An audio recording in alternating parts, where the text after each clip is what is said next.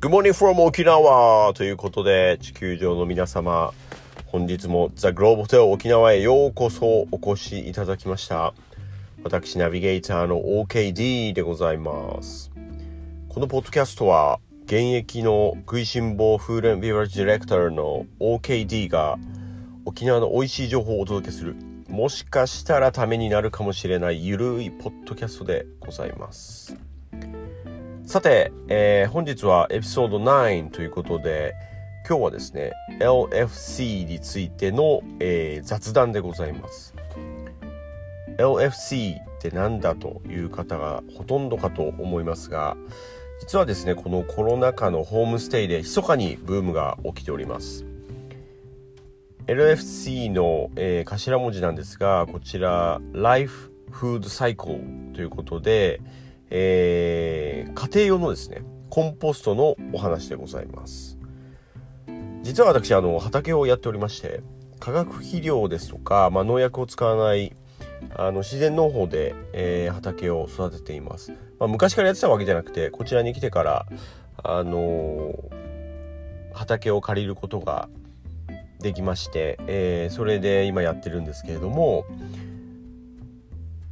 この畑がですねもともと非常に我々がやる前にやられてた方がすごくあの土の手入れをしてくれている方で、まあ、本当にねあのすごくいいあの土の畑になってまして、えー、周りのね方々は、えー、昔からされてる方なんかも多くて、えー、よく、えそういう方々と話すんですけどもあの羨ましがられるぐらいあなんとかさんがやってた畑引き継いだねってあのすごい頑張ってあのいい畑だったから羨ましいみたいなこと言われてたんでまあある意味プレッシャーなんですけどあのでもねあの僕らも一生懸命あの手入れをねして、えー、ここの畑でねあの野菜を育てているわけでございます。まあ今の時期ですとえー、葉物がね、沖縄は出回ってまして、まあ、夏のイメージのトマトも今、今、そろそろもうでき始めてますね。トマトですとか、ほうれん草、あとレタスですね。葉物で言うとレタスがめちゃめちゃ今できてて、えー、あとはブロッコリーですとか、えー、エンドウ豆、えー、あとは人参、えー、黄金芋、安納芋ですね。安納芋、あとはハーブ系でレモングラス、ローズマリー、えー、ハラペーニョ、あハラペーニョハハバネロですね。ハバネロと、えー、アフリカンバジルと、えー、などなどですね、育ててます。あのー、本当にね、今、あの、あんまりこう、肥料ね、与えなくても、えー、どんどんね、あの、本当に土がいいので、えー、育ちがいいということであの取れすぎちゃうぐらいあの取れてくるんですけどまあそんなのもありまして、まあ、コンポストって非常にあの我々うんちょっとね身近に感じてまして、えー、この LFC の、えー、コンポストを見つけた時にあちょっとやってみようかなと、えー、思った次第です。あの要はこれ何かというと家庭用の生ゴミを、えー、その、えー、堆肥に変えると。えー、いうものなんですが、これがですね、すごく、こう、昔のね、コンポストのイメージを覆すような、まあ非常にクリーンで、えー、おしゃれな、えー、袋に入ってて、えー、まああんまり手もね、汚すことなく簡単にできるコンポストのセットです。えっ、と、これ何が入ってるかというと、まずは、え、外の袋が、え、まあ袋というかバッグですよね。えっ、と、トートバッグみたいな、えー、グレーのトートバッグみたいな、すごくおしゃれなやつで、ファスナーがね、密閉できるファスナーがついてるんで、まあ、虫の侵入を防いでくれると。で、えっ、と、それにですね、堆肥の元になる土が入ってるんですけど、えー、それにですね、毎日、えー、どんどんどんどんですね、生ゴミを入れていくんですけど、まあ、家庭で出るゴミが大体300から400グラムぐらい。えー、毎日出ると思うんですけど、まあ、それをですねかんあの僕なんかはこう流しのすぐ横に、えー、その生ゴミ用のちょっとちっちゃい、えー、プラスチックの100均で買ってきた、え、箱を用意して、まあ、蓋付きのやつ箱を用意して、まあ、そこにどんどん貯めておくんですね。で、え、1日の終わりにハサミでそれを切り刻んで、まあ、一口大ぐらいに、え、切って、まあ、それをですね、え、そのコンポストの中に、え、まあ、えー、こうちょっとこうスコップで真ん中に土のところ穴を開けて、えー、その、えー、生ゴミを真ん中に入れて土を戻して少し攪拌して、えー、ファスナーをしっかり閉めて以上です。これを、えー、約3ヶ月繰り返します。まあ2ヶ月ですね。2ヶ月繰り返して3ヶ月目に熟成期間に入るんですけど、これがですね、もうほんとここに至るまでの、あの、経緯がすごく不思議で、要は生ゴミを毎日 300-400g 入れるんですけど、袋がですね、そんなにどんどんどん大きくなっていかないんですよね。多分どんどんどんどんこう分解されて、えー、まあ水分がきっと抜けて、えー、堆肥になってっていうのが、あの、常に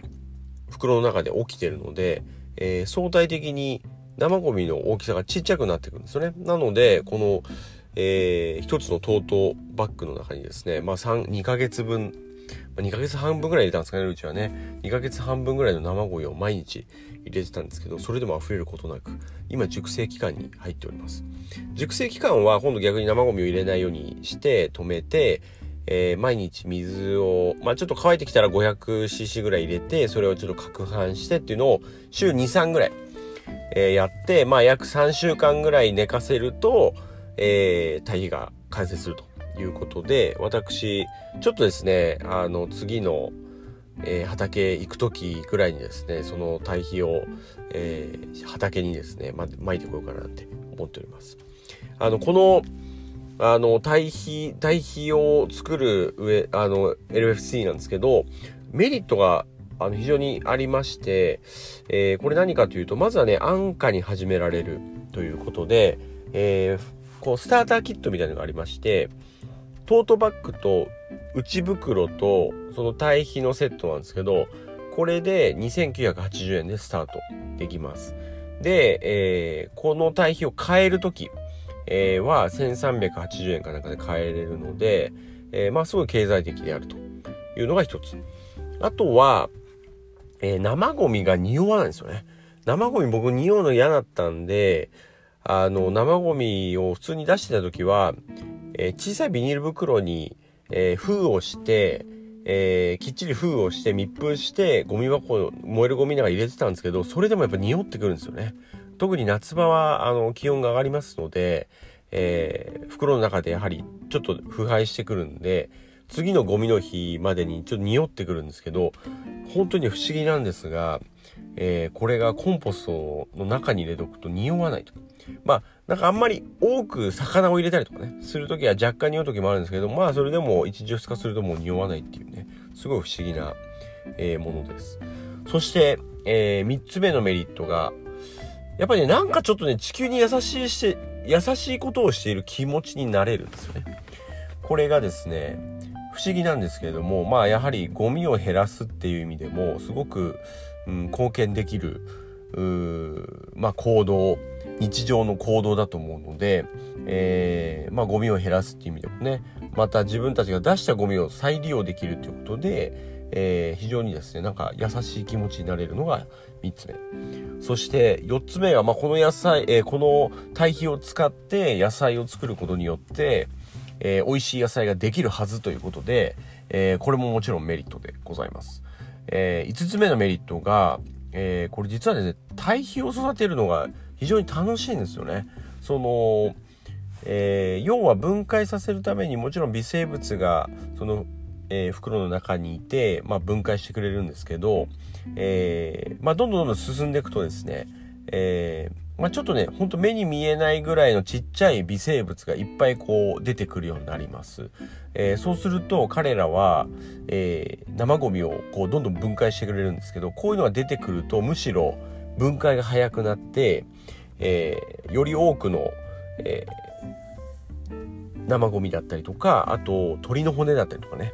えー、もうどんどんどんどん分解してくれるのですごくねこう何て言うのかな通常ですとうわー虫はいたって思うんですけどむしろこう分解させてくれる仲間が増えたみたいな。これをね育てるのがちょっとねおかしな話なんですけどすごい面白いんですよね。なので、えー、このね堆肥を育てるっていう楽しい楽しさがね味わえます、まあ、やってみるとこれちょっとわかんないかもしれないですね。で最後、えー、このですね LFC のグッドシステムとしてあるのがサポートシステムなんですけどあの LINE で相談ができるんです。あの僕なんかもちょっと1回2回ぐらいかな相談したことがあって特に初めの頃ってやっぱちょっと水分も少ないんで分解の速度が遅いんですよね。遅いんでまあその時にちょっと僕 LINE でちょっと全然分解されないんですけど大丈夫ですかね？みたいなことを、えー、LINE したらすぐですねあの返答が来まして。まあこれからもっともっとこう、えー、油分だったりとか糖分のあるものだったりとか水分が含んだ生ゴミが増えれば自然とあのどんどんどんどん、えー、こう分解が促進されるんで、まあ、微生物も人間と一緒でこう活性化する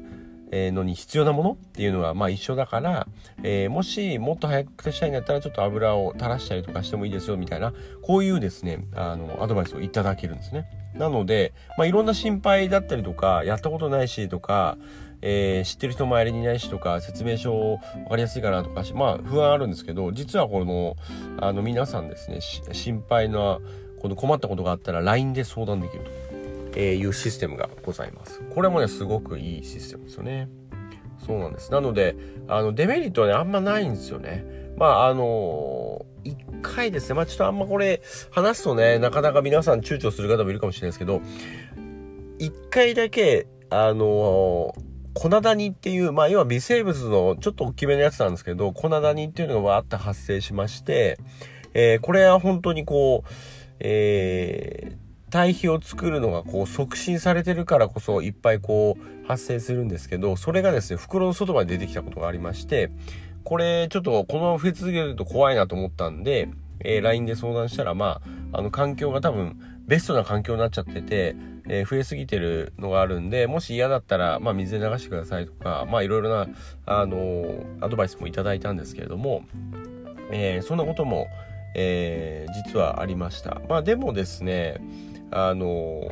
ほとんどがメリットです。ほとんどメリット。あの特にやっぱ心がなんかね本当にこう地球に優しいことしてるっていうのはすごくいいなと思うんですよね。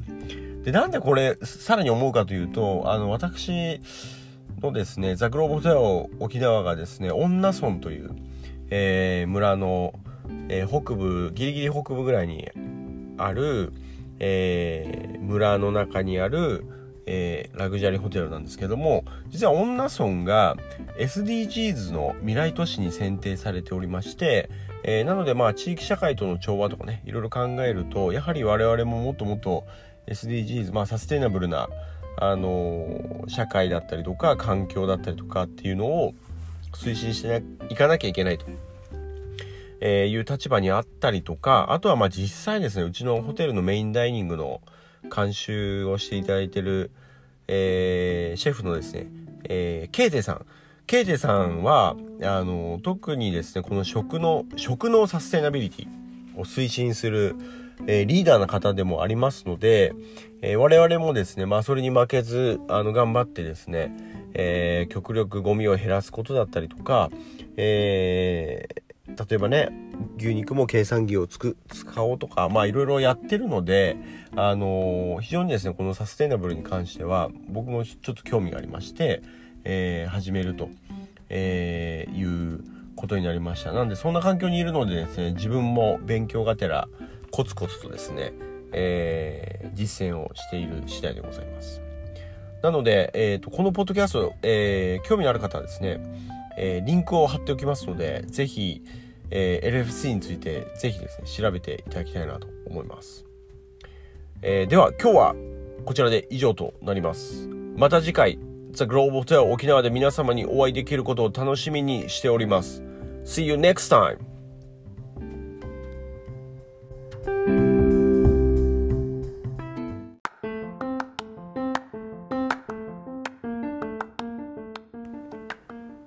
This program was brought to you by OKD